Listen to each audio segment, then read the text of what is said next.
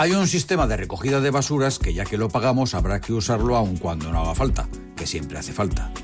Pero es que compramos muchas cosas para aportar contenido al sistema de gestión de basura. Me di cuenta al comprar la prensa escrita. Adquirí papel basura para generar papel basura y así amortizar mi gasto. Absurdo si no fuera porque algo me queda del periódico. Nadie lo lee todo. Mucho es relleno desechable. Y mucha supuesta información también, impresa o no.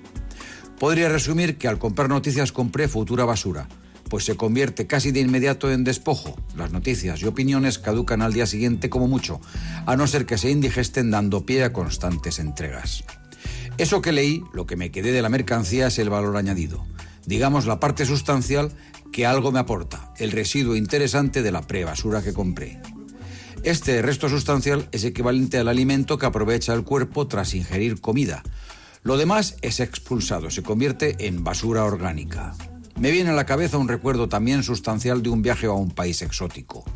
La mierda y la no orgánica, mezcladas, formaban parte del suelo, de las paredes y del cielo, como si hubieran llegado antes los plásticos comerciales que la gestión de limpieza, excluyendo la de las noticias.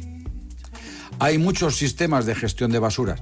El mejor y más interesante es el desarrollado por un aparato llamado digestivo en el que se inspiran los más sofisticados métodos de tratamiento de desechos de cara a su reintegración degradada.